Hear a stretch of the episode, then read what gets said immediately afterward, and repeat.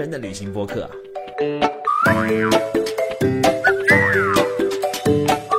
大家好，欢迎来到本期的到此一游，我是泽宇。本期节目呢，还是由我来主持啊，因为我刚刚结束了一场十天的在西藏的新年旅行。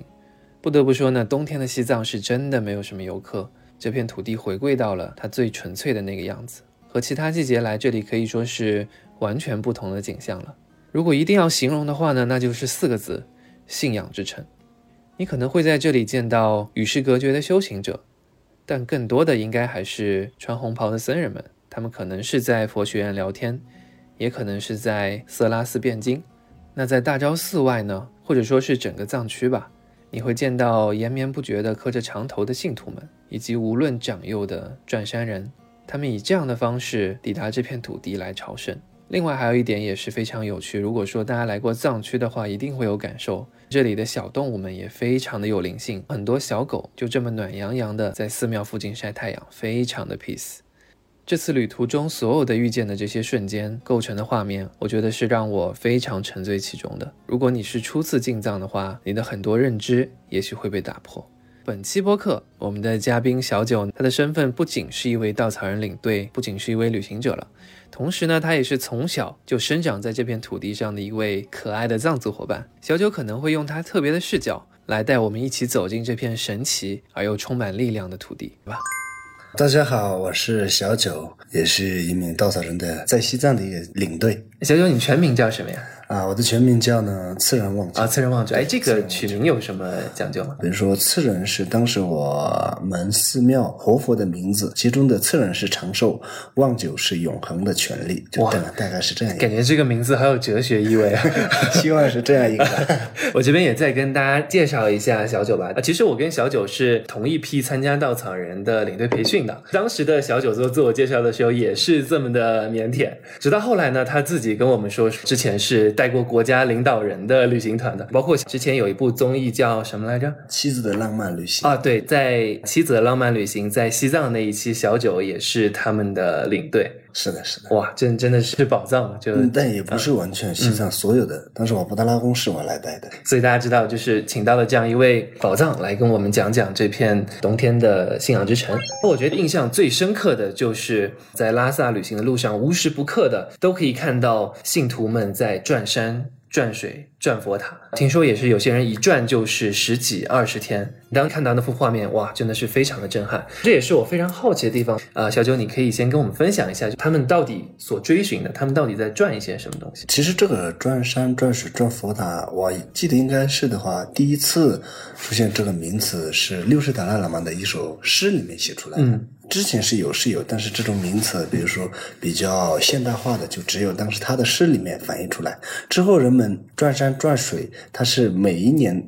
或者是按有一次的转山法，比如说马年转神山，羊年转圣湖，嗯，在猴年转神山这种，其实这些跟宗教节庆都有关系，也就是他们通通过这样一个转山去修行，比如说自己的。呃，罪孽去忏悔，类似这样一个或者形式或者表达，不管是现世的罪孽还是前世的罪孽，呃，这样去慢慢去减轻，或者呃，通过这样一个转山或者转水的方式，嗯，比如说他自己积累很多，然后转山转水当中，不光是去，比如说拿着佛珠，拿着转经筒，然后有的时候他会呢，能帮助到人，比如说我们都知道藏区的最大的转山法感仁波切，像。自己第一次去的时候就体验过的，有一位从内地来的客人，他就高反了，旁边的队友呢反而没办法帮助他，是因为他自己都已经不行了，嗯，所以当时有些就转山的人，他就没有别人求你的情况下，他就直接去帮你，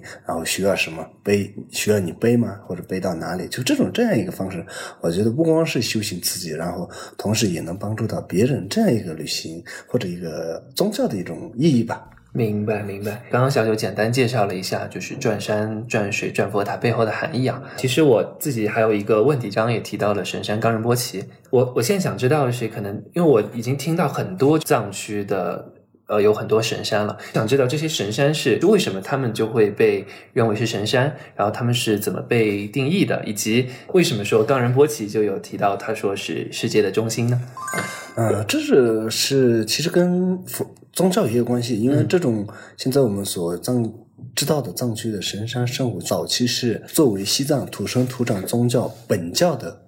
护法神，都是。但是到了公元八世纪时候，也就是从印度来了一个有点像西方的传教士一样，莲花生大师，他呢象征的是有点像我们内地的关羽武神武力非常强大的，所以他用武力征服了藏区，也就是早期西藏。啊，本教的所有护护法神，所以慢慢就征服了以后，都成为了西藏佛教的护法神，所以人们有了这个神山圣湖，因为而且他也是从本教的佛变成了佛教的护法神，所以通过这样一个护法神以后，他就慢慢开始去转山转水。其实这是这是一个宗教意义，但是它按照现在我们所说的话，环保是特别好的，因为我们藏区这边一旦有这种深山圣火以后，没人去乱砍乱呃，尤其是乱砍呀、这种，就大家信这个，对。其实心里对这个是有敬畏。对对有一个敬畏之心。哦，哎，原来还有这个说法呢。啊，哎，那你要不简单帮我们梳理一下，就现在的，包括像我记得有藏区四大神山，因为它也得分大藏区跟小藏区。嗯嗯。按照有些呃书上呀这种记载的话，据说是大藏区的呃四大神山是呃有这种说法，呃东面的阿尼玛钦，呃南面的梅里雪山，嗯，西面的冈仁波齐，嗯。以及再加北面的呃唐古拉山。就是藏区四大，这是大藏区的四大神山。大藏区四大神山。因为大藏区也指的是四川、云南、青海、甘肃，再加西藏自治区，是五对对五大藏区。同时，但是小藏区的呃四大神山有这种说法，呃，一个呢就在呃南面的库拉冈日，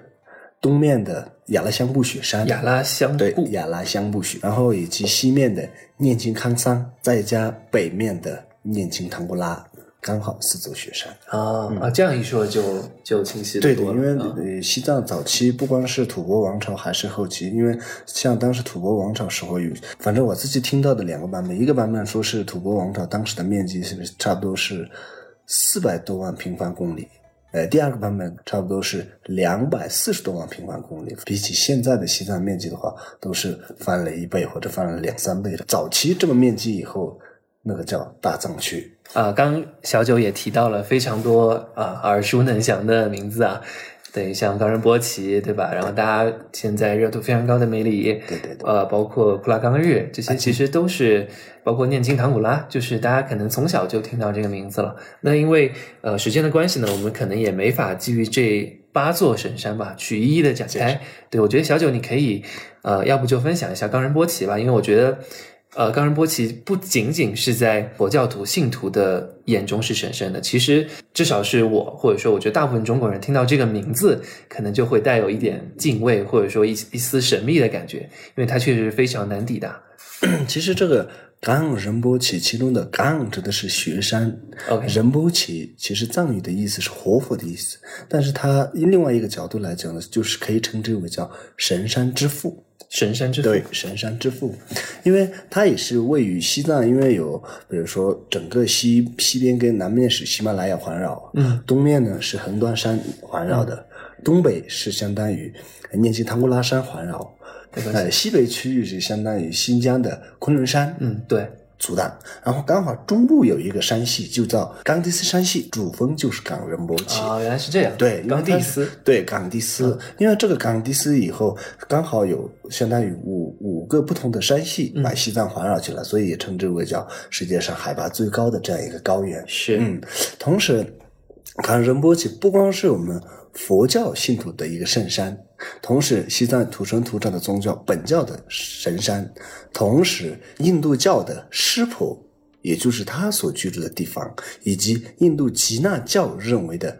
他们的神山，所以呃，冈仁波齐不光是佛教的，也就是可以称之为叫世界四大教派的中心，也有这种说法。但是这个相当于比较小的一个概念，因为我们都知道大的概念的话，伊斯兰教、基督教、天主教，再加上佛教，所以这才是世世界的四大教。呃，类似这样以后，冈仁波齐呢，按照我们藏区每年在比如说十二轮回当中的马年去转神山，因为觉得马年转一圈跟平常转十三圈的功德是一模一样，所以大家都会选择马年，有点像按照现在所说的话，有点去凑热闹一样，真的，嗯，就所以会下一个马年是什么时候？下一个马年应该我记得没错是好像是二零二六年，二六年。嗯，哎，所以你也会去吗？那肯定去，啊因为呃，我从一九年开始，每一年都去转山。比如说，像我当时第一次一九年去的时候，刚开始我从拉萨走的时候，就坐着我朋友的车去了阿里。嗯，到了阿里以后。另外转了一个班车，走到神山脚下，然后我一见到，哦，这就是我在书本上原来看过的神山，原来长这个样子。就是梦想照对进现实的感觉。然后刚开始感觉没什么，然后我慢慢走进去以后，就感觉就被它真正给吸引住的那种，或者宗教的那种气息给把我自己笼罩住的那种感觉。然后慢慢走过去以后，也就是通过朋友的介绍，我们在那吃吃完饭以后，刚好，呃呃，它它里面呢是呃我的朋友介绍的有一位是刚好也是从东北嗯来到阿里转山的一位呃客人。刚好，呃，他是信徒吗？对他也是信徒，因为他已经是转了五圈，我才第一圈。我天哪呃然后我们聊着聊着就说是第二天一起转，好，可以的。然后当时呃，他找了自己的一个背夫，因为他。作为一个从内地来的话，比起我们的话，需要很多东西，比如说吃的、喝的，再加上装备。我们的话，可能只要鞋子好，那其实一天就能走。对，一天就能走。因为比如说山上的水是我们自己可以饮用的，但是作为内地来的很多就不能饮用。为什么说呢？因为它的水质太硬了，你的胃就消化不了。就这种情况，我们就刚好三个人结伴一起去转山，凌晨三点多出发。出发了以后，但是我们可能是不知道我们三个人前世的机缘还是什么原因，可以说是这一天非常的不顺利。啊，真的吗？真的，刚开始走的时候下的是小雨，然后走着走着，可能走了七八公里左右的时候，那时候天还没亮，嗯，就听到了雪崩的那种声音，但是实际也不知道眼前具体，比如说有可能直接自己的脚都砸碎的那种状态，但是我们只能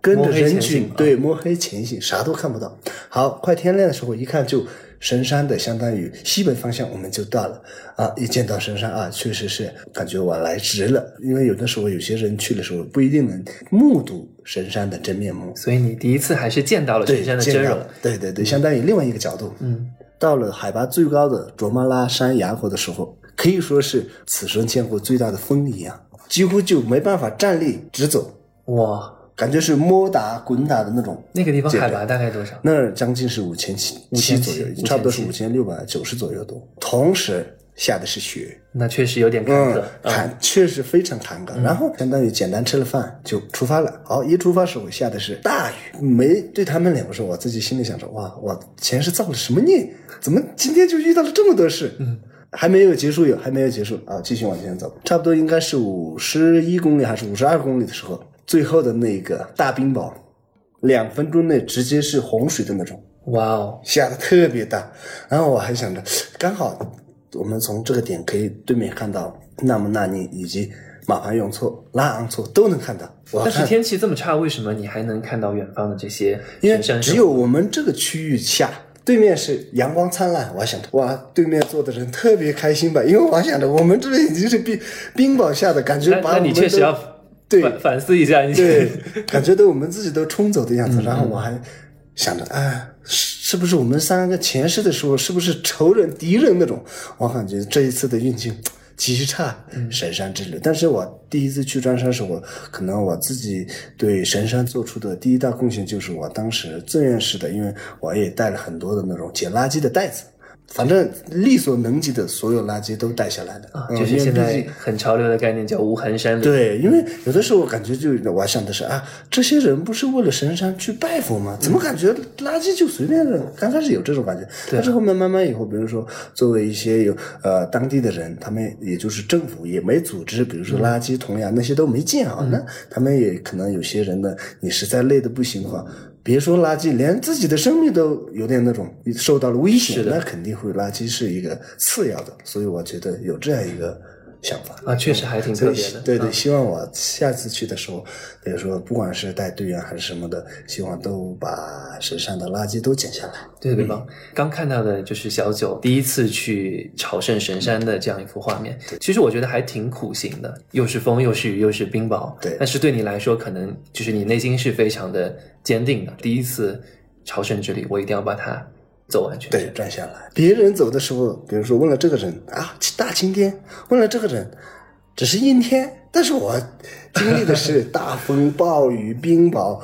什么都经历，所以我感觉自己的罪孽比较有点重，所以不管后期不管再去什么地方，尽量自己的力所能及的帮去一些帮，但可能有些帮到，可能有些帮不到，所以我用也可以说按照宗教所说，我用这样一个方式去忏悔吧。难怪大家都这么喜欢你呢，就谁见到小友都会觉得他是一个特别特别真诚和充满爱心的人。那我现在懂了，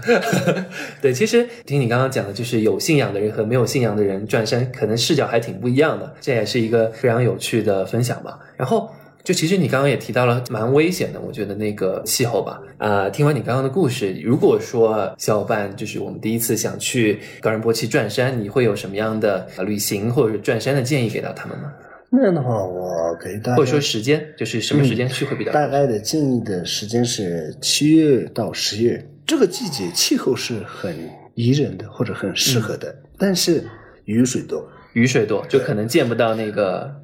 对神山的真面真容，以及比如说你一定要带一些防防防雨的这种各种各样的器具东西。尤其是鞋子，你平时穿四十，转神山必须带个四十一大一码耐住鞋，脚就疏松一些。因为由于我第二次去转山，已经有第一次的经验，但是我第二次觉得哎，已经有第一次经验，随随便便就这种啊，就鞋子是刚好合适的那种。好，走到四十多公里的时候，脚肿的真的像个猪蹄一样，真的，然后没办法走，然后只能放弃了。因为脚肿的太厉害了，嗯嗯，所以我的建议是一个是选择好季节，第二个是你带好所有装备，嗯，第三个是你先适应了拉萨的高原环境，这个很重要，再慢慢进入阿里，因为它是一个间接循环性的，你不可能一下子从海拔零或者几百米一下子降到了四千三左右，那就很容易高反。同时，你就慢慢从三千六、三千七、三千八、三千九这样循序性进去，进去以后对很有。帮助的同时，一定要选择好装备。就归根到底，还是一次比较艰难的高海拔徒步吧。对对，所以大家一定要就是对这件事情还是有一定的敬畏之心，不管是啊身体上、心理上还是装备上。对对。好啊，那也谢谢小九分享他的在冈仁波齐的朝圣之路吧。说起朝圣之旅，那去冈仁波齐转山可能就是这件这件事情的顶配了啊。可能很多人一生的梦想就是去那边去看看神山一眼，去转一次山。对，刚刚是我们的第一部分，就是我们讲了转山、转水、转佛塔这件事情。第二个让我印象深刻的画面呢，就是修行者。因为我是平时在上海或者宁波嘛，可能我从小长大，我知道修行这个词，呃，但其实它对我离我是有一定的遥远的，它会有点神秘，但又有点向往。我我拉近了说，可能最近在大都市里，大家会有一种风潮吧，就很多人会去做一些。呃，类似冥想的体验或者活动，小九，你可不可以大概跟我们介绍一下？首先介绍一下修行这件事情，它对于藏传佛教或者说对于你来说，呃，意味着什么？它又有什么样的含义或者作用呢？因为按照我们佛教所说的话，早期的这些只要是大德的高僧都会去修行。嗯，比如说当时藏区有一个很出名的大师，他呢叫米拉热巴大师，也是整个藏区历史上唯一一个一生一世成佛的大师。当时大师留下了这样一句话：“我呢虽然大的佛法没学过，但是我能控制自己的心。”就像这样这样一句一样。比如说我们所说的修行，其实是你把自己的心压下来。比如说，你该修行什么就修行好就可以。比如，因为现在我们大部分人一静下来以后，好，眼睛闭上，你想的是，比如说中午吃什么，下午吃什么，然后我未来的财富怎么怎么怎么样，就这样想着，然后你心依然控制不住。嗯，所以为了避免这个，所以很多大德的告诉为什么远离城市而选择一个很秘境、很寂静的一个地方去修行呢？因为他没有外界的干扰，所以慢慢就比如说试了第一天、第二天、第三天，就把自己的心静下来。这种是不光是这种大的呃修行者，我们比如说作为一个俗人，我们都可以的。比如说呃，自己可以在家一天，你先一秒，第一天试尝试，然后第二天。一秒多一点，第三天比如说两秒，不要轻视它。OK 啊，你感觉啊，就这个我很简单。就是你你明明想的是一个冥想状态，但你的心里已经，比如说啊，我这次去西藏买个什么衣服好一点，就这种已经是心悸离开了，所以没办法静下来。为了避免这个，你就选择一个比较安静的地方。按照我们藏区说法的话，比如说自己卧室都可以，然后点一个藏香，因为藏香有些藏香呢提神的作用，因为有些藏香呢加了藏藏药以后，它会有一定的入定呀这种事的，嗯嗯然后你就慢慢静下来，静下来了以后，有些大德的修行达到一定境界以后，他可以修行九年九个月九天，就这种时间很长的，啊嗯，然后类似通过这样一个修行方式，也就是也不能完全相似，但是有些区域是有相同，类似我们内地的禅修禅定一样，嗯嗯，也就在一个大比就一个小小的山洞里面开始去冥想，就这样以后把自己的，因为我们都知道，我们咱们人的真正的疾病来源于哪里呢？就心。因为你心里想的太多了，而反而外界给你给不了那么多的时候，你就开始有些疾病，或者我们平常所说的阴阳不平衡。嗯嗯，因为你心里想的是肯定是阳的这方面，但是你实际缺的是阴方面，也有可能就这样以后身体不协调，慢慢出现各种各样的疾病都有的。原来如此。就刚刚听到呃小九讲的那位米拉日巴尊者讲的那一句，就是我能控制我自己的内心。这这句话其实还挺有共鸣，其实是一句非常有普适性的话，控制住自己的内心。那小九你自己修行吗？嗯，我自己修行过，但是时间也不算很长，就三年左右。三年嗯哦，那你 那也不是天天，比如说只要只要一有时间去学，比如说，因为我自己的爷爷叔叔都是僧人，嗯。然后比如说夏天我可能去带团，带团完了以后，就冬天的是因为夏天是旺季嘛，刚好嗯。夏天结束以后到冬天的时候，我去寻找我的叔叔，还有 我的爷爷，就问他们，比如说有的时候我遇见了这样一些事情，嗯。然后我怎么去解决，嗯然后他用佛法的方式给给我教，然后有的时候他说是你心急，有的时候特别，比如说带着客人，呃，然后可能会出现一些摩擦，但是早期时候我性格也是比较个性化的，真的个性化真的真的有一次在布达拉宫就一天带了一个团，嗯，整个团走下来吵了四次，所以那时候其实你也不能很好的去控制对，控制自己的心。心，不要只要稍微有一点摩擦就敢就。直接跟立马人家给怼回去那种状态，然后跟着也就叔叔他们慢慢学习，呃，当时应该是二零一五年，这样就慢慢修行了。早上上完课，吃过午饭以后，在自己的寝室里，因为我们的这个大部分都寝室里面都已经有些出去网吧了，有些出去约会了，有些呢去打打篮球什么的，然后自己心静下来，点个香，然后坐在自己的床上冥想，就一秒，嗯。先开始一秒，然后慢慢慢慢，最后可能我大差不多是一七年的时候可以冥想两三分钟左右，两三分钟嗯嗯这就是日积月累下来。你看想着很简单，但是实际你这么一个时间积累下来以后，才坚持一两分钟，所以这是很难的。所以你的大学的课后生活、课后活动就是修行，主要活动之一。对对哇，哎，那你在修行状态的时候，你的大脑里会在想一些什么东西吗？或者你的状态是什么样的？刚开始的时候就这种。身体坐在这，大脑已经离开了。比如说早上老师教了什么什么，然后想的是，呃，我晚我晚饭吃个什么呢？吃个饼子还是吃个什么的？就这种刚开始就心静下来的时候，就开始弄成一个框架一样，拜佛一样。比如说你进了大昭寺以后，第一个殿堂你看到了什么佛，然后它有什么特称，第二个殿堂是什么样子，所以慢慢它是一个循循环性的。然后有的时候我自己看了一些关于佛教的或者宗教的这本书以后，比如说宗教这本书的六道轮回是如何解释的，嗯我自己想它，嗯使劲的想它。我的脑子不离开这个书本，这个为什么这样说呢？当时我们藏区这边很出名的一个甘丹寺的活佛念扎什波切，也就是说法的时候，他就这样说了：就像晚上睡觉一样，你的这个睡觉的时候，你想好事，好，你的整个晚上的睡觉是睡觉的睡得特别香，而且是开开心心的。但是你晚上，也就是刚开始睡觉的时候想的是那种不好的，你的整个晚上都是噩梦。就像这一节，比如说我们想的时候，把好的就这种正能量的想出来，嗯然后修行的时候也是去想。但是你修行的时候，就像我们原来的那种武侠小说里一样，你修行的是这个坏的武功的话，那你肯定是走火入魔的，类似这样。嗯所以我们也修行的时候，通过这样一个方式，正能量、开心的事想、嗯想起来，然后慢慢就可以做得越好。我感觉是这样的。所以其实就是一个正向的、充满善意的思维训练吧。我觉得提到修行的话，就不得不提到啊，我们这次去到的那个叫青青浦修行地，也算是我一个我的遗憾吧。就是因为青浦修行地，我们是要先去从海拔四千一去爬到四千三的那个修行地，然后小九当时就跟我说，呃，想想继续爬的人还可以继续爬，对，然后我们就继续往上一个修行地去继续爬升了。然后小九带着可能身体有些、身心有些疲惫的其他的队员，在一个修行的场所做了一场冥想，对吧？对对。听到事后的反馈说，大家就觉得那是一个令人终身难忘的体验。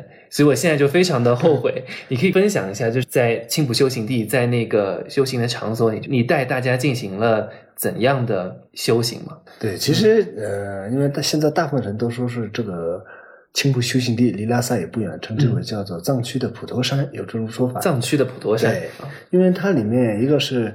不光是西藏自治区境内的这些呃修行者去修行，嗯有些远的话，四川、理塘、云南、甘肃、青海都有的。嗯然后有些呢，可能整个自己的一生就在这儿修行的都有。嗯所以这也是按照我们历史以及宗教所说的话，呃公元八世纪的时候，当时的莲花生大师以及啊、还有一个藏区的一个很大的义师叫贝如赞呐，他们两个修行的洞，所以当时根据他这个修行洞，慢慢就形成了如今这么大规模的青浦修行地，都是哦也就是前面我所说的很远离这个喧嚣的城市，嗯。然后他就来到这样一个寂静的地方，自己比如说想修行什么方面，然后自己为所欲为的就这种去修行的。嗯。所以我刚好这次我们，因为其实也不是我自己的一个知识，其实这也是我们稻草人老领队或者老前辈们他们的一些技技巧，我只是用了而已。嗯虽然时间不多，可能四到五分钟内，你就这样进入这样一个时空的时候，你有另外一个想法。所以它其实还是相对密闭的一个修行的洞嘛，洞山洞啊是一个山洞。但是看着你是一个山洞，但是实际当时我们十三个人挤在一起，嗯没有闷的感觉。嗯然后我会放一首藏藏语的一个纯音乐，嗯然后给他们大家说，比如说你们刚开始从内地来的时候，你的心情什么呀？你想着是啊、未来的这几天西藏我高反了怎么办？嗯然后我是吃个什么药？我怎么走？就这样想的。但是你看，一想啊，七天已经过去了，这个时候我们接近尾声了。那你想想，哦，这七天内你干了什么些事，做了好什么什么事情？比如说是好事还是坏事？嗯啊，然后其中的时候你就想一下啊，现在我们是完全脱离了一个喧嚣的城市，嗯我们来到这样一个隐秘的区域，然后这样隐秘区的时候，你就先静下来，什么都不用想，嗯就此生此刻或者此刻就在这儿，类似这样一个想法，通过给大家传递。然后比如说后面你离开了以后，如果觉得这个好的话，你在家也可以尝试一秒、一分钟，就这样的。所以类似这样一个教室给他们，然后给每一位队员觉得，确实这是一个难得的体验，因为。都是呃也有可能吧，但是有些呢，比如说你从小接触过佛教呀这方面，你肯定有这种的，因为这种是可以说是一个基础慢慢开始学的，虽然不是一个很级别高，比如说作为一个佛教啊，你这个冥想呢达到这个境界你才能修行，它不是的，因为你一个作为一个零基础你也可以学习，作为一个级别很高的，比如说十级你也可以学习，都是这样的，所以我觉得通过这样一个方式给大家体验了一下这样一个。怎么说呢？修行的一种方式，或者你心静下来的一种方式，因为大家都在，比如说大的城市里面啊，早上该干嘛，中午该干嘛，然后之后有时候都安排的满满的。有些呢，可能是我们平常所说的两点一线，就这种方生活方式，他觉得很烦躁。嗯但是你一旦离开这样以后，心静下来，哦，我觉得哦，这种确实有。有有效一样，嗯。所以我跟队员说是，你也可以回去试一试，或者有的时候心情特别不舒服或者烦躁的时候，你必须静下来，不要把那个心魔给你再次给爆发出去，一定要心魔静下来，就这样一个方式给队员分享的。所以最重要的其实还是我们自己有那个状态，或者有那个心愿去开启一个这样的修行或者说冥想的场景。是的，啊，所以大家记住这个地方了，它叫青浦修行地，是藏区的普陀山。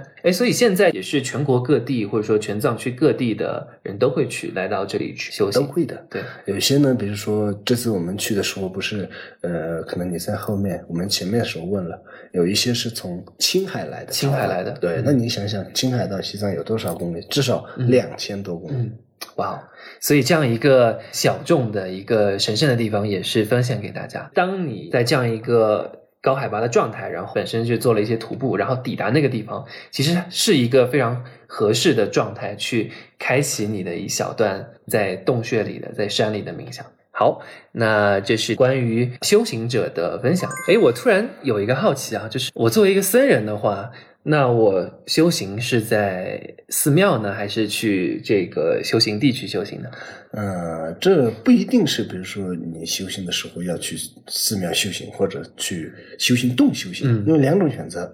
比如说像夏天作为藏区，差不多是我们内地来说是差不多一月底二月开始春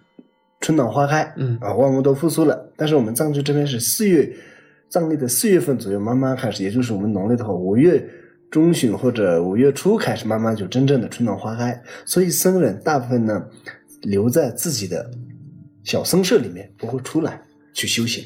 一直到六月底。然后其余的在像青浦这种的话，也是他们自己的修行洞里面不会出来，就一直修行。嗯，所以他也不是那种。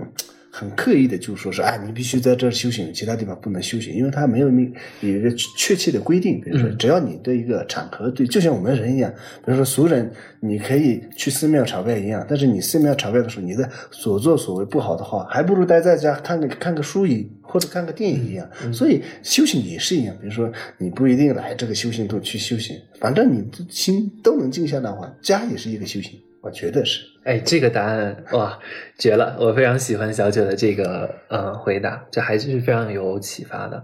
啊。那刚刚我们的朝圣之旅啊，提到了神山冈仁波齐，呃，提到了藏区的普陀山青浦修行地。呃，既然我们刚刚聊到了那个寺庙僧人嘛，那要不我们接下来还是聊聊大家感知平时最强烈的就是藏区的寺庙。就如果说我来藏区朝圣。我会去哪一座寺庙？不管是早期还是现在，一说寺庙，我们都知道西藏，尤其是早期的话，一个村庄有一个寺庙，差不多是寺庙的数量达到三四千多。三就是整个藏区。对，整个藏区。但是，呃，呃，我让我去推荐的话，我会推荐作为一个西藏的第一个寺庙桑耶寺。啊，就是那个山南的那座对桑耶寺。呃，也可以称之为叫三样寺，因为桑耶寺为什么推荐呢？也就是桑耶寺之前。也有一些寺庙，但也不能完全说寺庙，因为我们都知道，寺庙具备的是三个三种东西，嗯，佛法僧，佛法僧。而早期，也就是我们刚刚所提倡的，刚刚我自己所说的寺，早期的寺庙，比如说大昭大昭寺、小昭寺，嗯，早期只能说只能算是个佛殿，佛殿，因为它里面有释迦牟尼的塑像，一尊一尊八岁，一尊十二岁，也有释迦牟尼的。语录留下来的大藏经干爪跟单爪，但是没有僧人，只能说是一个宫殿或者佛殿。嗯，但是到了公元八世纪的时候，不光是有，你我们都看到了释迦牟尼是否自然形成的塑像，再加大藏经，然后同时公元八世纪时候，也就是贵族家中出现的第一批七个七位僧人叫七绝士，所以桑耶寺称之为西藏历史上的。第一座寺庙，哎，那我们去呃桑耶寺会看到一些什么样的不一样的场景吗？特别是在冬天，因为其实整个冬天的状态就是哇，基本上游客非常的少，可能来来往往的都是僧人信徒。对的，因为藏区有这种说法，所有的寺庙的建筑风格或者建筑规划属于为那种曼陀罗的形式。嗯嗯，这种曼陀罗最典型的建筑是桑耶寺。虽然所有的寺庙的建筑都是这种曼陀罗的形式，你可以弄出来展开讲讲曼陀罗这个。比如说曼陀罗是按照我们手势的话，就这样一个手势。啊，这个呃，你现在摆手势，大家是看不到的。其实这样的，因为我们手也是一个供的一个形式，我们呢满折刚好它是一个印度的语言，印度的一种呃，直接翻译或者直接留下来的曼陀罗。然后曼陀罗这个曼陀罗就是有一个代表曼陀罗的手势，首饰以及还有一些器具，嗯，而这个手势中间，也就是相当于立起来的一个区域，这个呢，我们把它称之为叫宇宙的中心，就是那个手势立起来的区域成为宇宙中心对。，或者我们佛教所认为的世界的中心，嗯或者有些人说啊，也就是你成佛了以后到什么境界呢？到香巴拉世界，嗯中心是香巴拉世界，然后周围还有立起来的四个。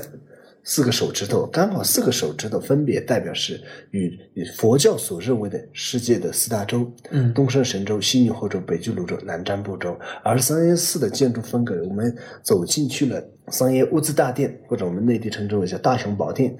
的最上面的时候，我们就四周看都能看到这四周，以及最外围的围墙都能看到。所以我觉得桑耶寺的这个建筑是最典型有这样一个特征。就是那个曼陀罗的对曼陀罗形式。形式就是中间是宇宙的中心，对对对。然后周围的四个是四大洲，因为我们西藏也有很多寺庙，有些呢建筑规格稍微有点错乱以后，你你感觉这个寺庙跟桑耶寺长得不一样，但是你实际比如说有这个空中的这样一个，就像一个按照现在所说的话，就是无人机的话，你就能拍出来，嗯。但是你早期没有这种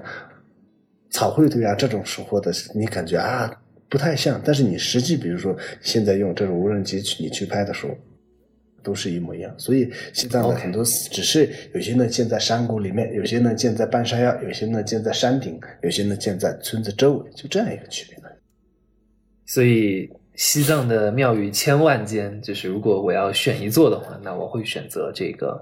西藏寺庙的发源地当耶寺，看一看寺庙的布局风格以及它充满信仰的力量的状态。嗯啊，好的啊、其实我我因为我也去过三耶寺嘛，就如果说我哪怕我是以一个旅行者或者说摄影师的视角，三耶寺确实是一个哇，就是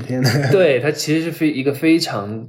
出片的地方，就是出片其实翻译过来，也就是说它的这种宗教的气息、这种信仰的力量是非常的浓厚，扑面而来的那个感觉，不管是你用视觉、嗅觉、味觉，你都能去感受到它的那种不一样的状态。好，对，那这个朝圣之旅的第三站桑耶寺啊、分享给大家。然后最后呢，不得不提的，大家肯定在想布达拉宫为什么还没有出来？那布达拉宫在这次的西藏旅行中，确实给我留下了非常深刻的印象啊、因为在可能大家很多人的概念里啊，布达拉宫是一个呃西藏的大 IP 啊，我们都知道，就是而且它经常会出现在各种各样的传播的照片、视频里，确实是非常的好看，特别是晚上的时候啊，那个夜景。但其实我觉得，呃，像我之前就是不太了解布达拉宫里面它到底有什么，它其实是作为一座宫殿而存在的嘛。就是布宫里面它为什么这么有名？它里面到底存在的什么？又是什么让它有可能在大家心中至高无上的地位？因为它现在好像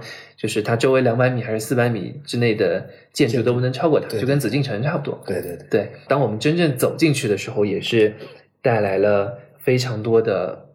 震撼吧。对，所以小九，你要不要先跟我们来啊，简单介绍一下布达拉宫这座神奇的宫殿？因为我们刚刚聊了神山，然后修行地，然后寺庙。对，我们现在来聊聊宫殿。啊、因为布达拉宫其实它是从公元七世纪一直到十七世纪都成为一个政治中心，嗯，呃，可能十七世纪的时候慢慢开始就有宗教的中心，嗯，所以它是可以说是早期西藏的一个行政中心，嗯，或者一个首都区域一样，所以它就有点像我们内地的紫禁城一样，嗯。它是一个首都中心，是的。而在那儿呢，比如说我们建筑上从外围也能看到白白色的宫殿、红色宫殿，白色代表是政治，红色代表宗教，就这样一个，嗯，而且它也是，虽然我们实际看着是有那么多房间，但是其中从公元七世纪留到至今的只有两个殿堂，其余的百分之八十可以说是它经过了五个五个时间段，公元七世纪好建好了。当时的布达拉宫是规模非常庞大的，可以称之为内有千座宫殿，外有三座三道围墙。好，到了九世纪，当时吐蕃王朝的呃，也就是国权之间的政治那种波呃，相当于相互斗争以及宗教的斗争以后，好战一个是战争原因人为的，第二个呢，当时科技啊没有那么发达，没有避雷针，出现了雷击。好烧毁了，直到一直到十七世纪时，它是一个废墟状态，没人去修。刚好十七世纪五世达拉喇嘛执政时候，它就慢慢就修建了，时间是一六四二至四五年，第二个时间，以及它的摄政王一六四五呃一六九零至九三年，第三个时间，还有呃离我们比较近的两个建筑是一九二三二四年的白宫的十一十二层，以及一九三八年布达拉宫最西端的呃当时的十三世达赖喇嘛土登嘉措圆寂的灵塔殿，总共经过了五个时间段，形成了如今庞大规模的布达拉宫。所以最近一次修缮可能是一百年前对，啊嗯，也不到一半吧。啊，对，还不到一点啊，严谨严谨如你。嗯，而且它也是目前可以称之为世界上啊、留下来的一个是海拔最高以及最大的土木式建筑之一。啊，你这样一讲，个历史的脉络就清晰多了。难怪现在有这么这么多的人前往布达拉宫来朝圣，而且据我所知，所谓的旺季吧，那人是非常非常的多，然后非常难预约。就我们这次冬天去的话，其实整体的旅行的状态就会好很多。呃，所以布达拉宫在现在依然是有非常非常高的地位，不只是在信徒或者说信仰藏传佛教的人的心中，也是在大家的心中。这是为什么呀？就是它现在代表了什么？嗯，这个呢，因为 我们藏传佛教来说，比如说我就打个比方吧，比如说你作为一个小学生，对你尤其是藏文方面，最重要的是创始藏文的创始人重要，还是你现在的老师重要？那现在可能是老师会重要一，点。所以我们藏传佛教也是一样，因为我们知道，作为佛祖的释迦牟尼创建了佛教，嗯，创建了佛教，但是对于我们藏区来，真正影响最大的是观音菩萨。刚好布达拉宫里供奉的也是公元七世纪留到至今的观世音菩萨的塑像，也是可以称之为第二普陀山，所以人们络绎不绝的去朝拜布达拉宫，就这样一个原因。对，而且我相信，除了有观音菩萨的存在以外，就是我自己的感觉，我是真真正正的看到了好几世达赖喇嘛的呃灵塔，就是肉身的灵塔，就供在那里。还有可能就是有些区域会存放着可能几千尊那种用特殊合金制成制成的佛像在那边，就是非常的震撼。是的，啊其实嗯，布达拉宫也可以称之为叫藏区的博物馆。嗯，比如说唐卡的都在里面，佛像的也在里面，建筑的也在里面，还有经书。经书对都在里面，嗯所以它可以称之为藏区的一个最集中性的博物馆。对，确实是，就可能它其中的任何一个部分拿出来，都够得上是世界文化遗产，对就非常的震撼。对对对啊，所以大家呃听完呃小九的介绍，大家可能就会有一个感知了，就是为什么布达拉宫会是一个大 IP，不仅是已经看了非常多遍了它的建筑本身，它还有很多，就包括小九刚刚提到的那些元素都存在，都融合在这座宫殿里面啊，所以它是也是可能大家心中的圣地的原因吧。呃，小九，我之前还听你提过，就是你在布达拉宫是工作还是实习了半年来着？它是可以说是我们在学习实习，在实习了半年啊、我觉得这个这个真的是非常的，之前完全没有想过哇，我能去布达拉宫实习半年。所以我现在就是我其实很非常好奇，我已经想问你这个问题很久，就是你们都在啊、呃实习一些什么东西？而且我理解这个布达拉宫实习的机会机会应该非常难获得，是就是我想知道凭什么是你呢？是这样的，因为当时我们西藏作为的旅游专业，嗯，刚好他你是西藏大学的对西藏大学旅游管理的，嗯然后它有几个对口的，嗯啊，比如说我们实习期间选择几个点，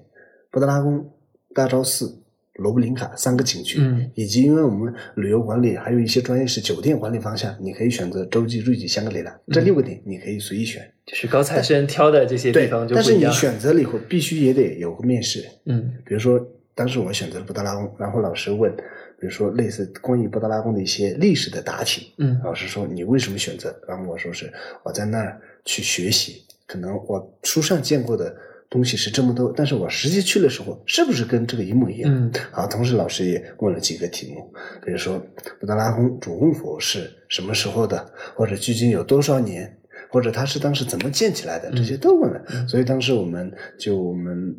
一百三十多个同学里面选了二十个人，就我们去了布达拉宫。嗯去了布达拉宫以后，他就我们就当时，尤其是每一个人给了这么厚的资料，这么厚实多厚？大家看不到，可能就是有个呃，差不多有十厘米。呃五十多页的一本书，五十多页，对，就它分两个，一个是布达拉宫，也就是下面的建筑群，嗯，就一本书；布达拉宫上面的建筑群一本书是，红楼跟白楼，不是不是，也就是布达拉宫上面的建筑。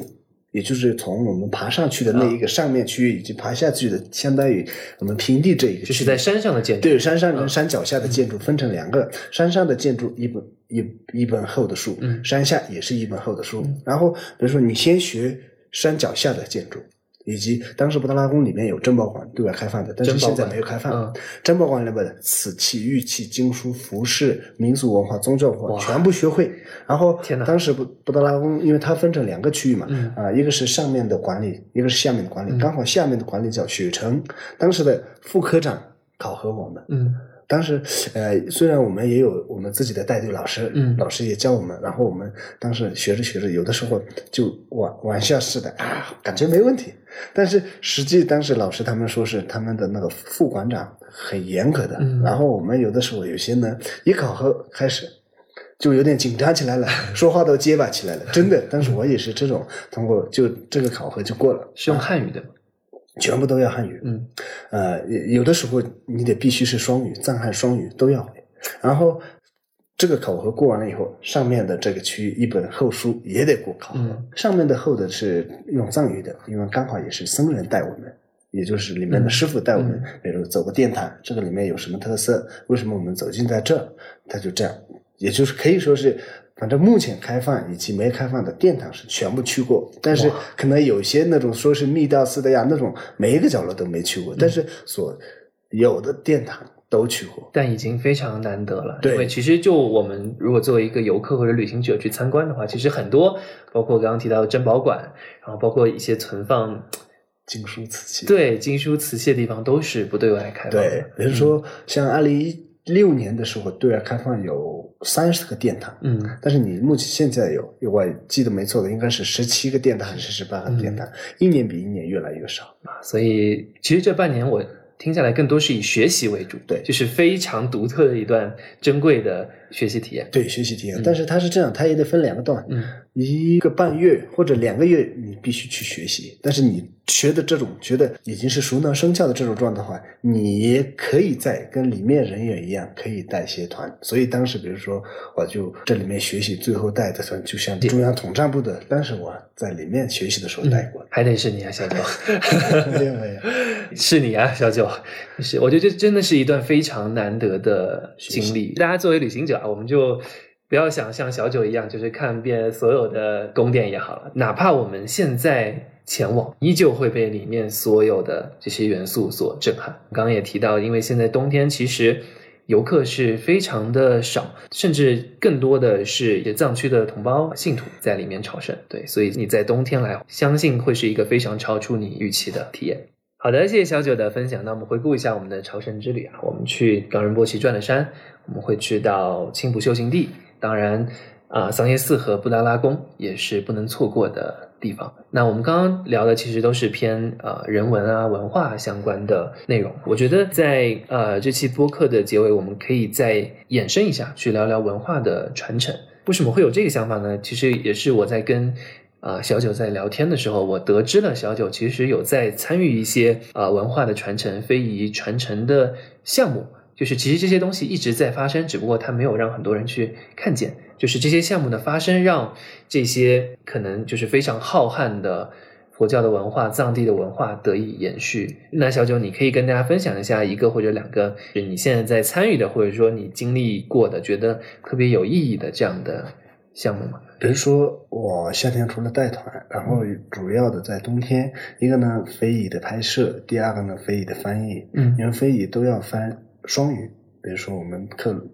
呃写的字幕藏语跟双语，同时他们的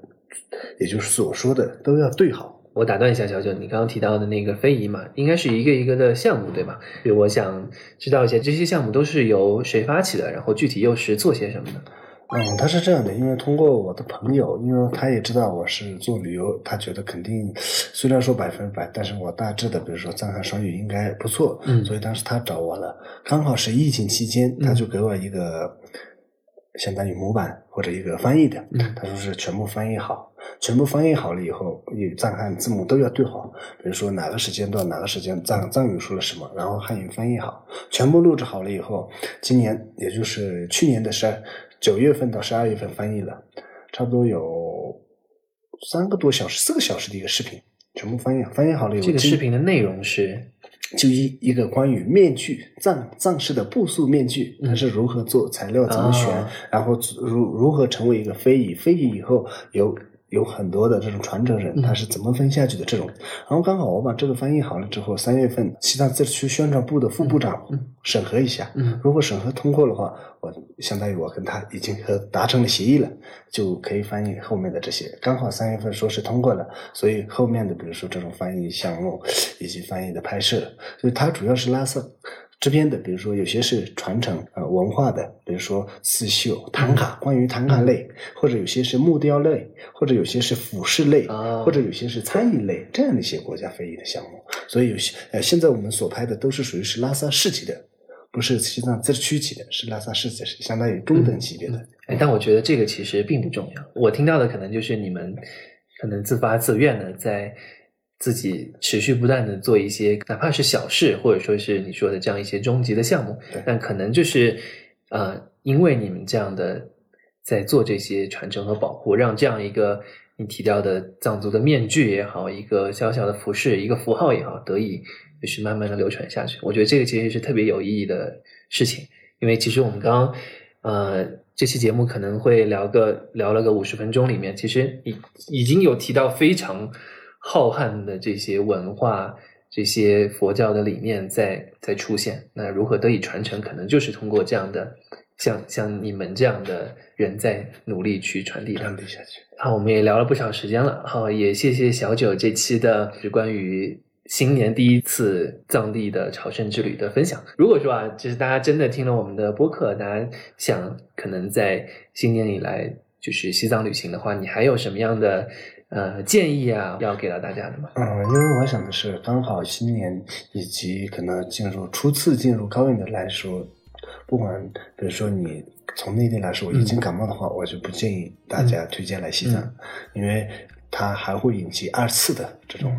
呃，比如说身体不舒服啊什么的，但是比如说第来西藏的话，第一个呢，冬天可能是人是确实少，嗯。但是呃，一个呢肯定会冷一些，尤其是早晚没有太阳的情况下，所以比如说帽子、帽呃帽子啊、呃然后手套这些一定要戴好。我的建议是因为，比如说有的时候你觉得啊没啥，但是西藏的这边风确实比较冷的，冷一点的话你就开始头不舒服，头不舒服以后，整个一个人就感觉几乎就没精神的，所以你肯定玩的那么不嗨，嗯相当于感觉有点像受伤的鸟一样，就嗯感觉只有一个小呼吸，其他你什么都正常的看不到。所以为了这个，呃，为了这个，所以大家真的来这边以后多喝开水，嗯然后比如说第第二天适应了以后，你就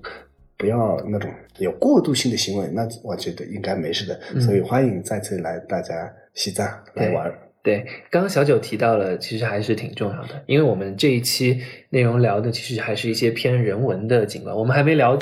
西藏的这么多自然的风光呢。当你去到一个大自然环境中，刚刚提到那点尤为重要。就拿我自己来说，我昨天刚从海拔五千的念青唐古拉山脉上下来，那个风简直就是我戴了两个帽子跟没戴一样，风景绝对是好的，因为没有人。而且冬天的话，其实很多神山的主峰你是能，就是那些山脉的轮廓、那些峰你是能看到的。对，包括就纳木错已经完全的冰冻了，你你甚至能看到白冰、蓝冰这些比较难得的景观。但在这样一个条件下，你能想象，就是你所承担的来自大自然的这些风啊、寒冷啊，也会加倍。所以这个提醒其实非常的重要。本期的播客就聊到这里啦，也谢谢小九的参与，希望大家可以在新年如果有机会的话，去开启这样一次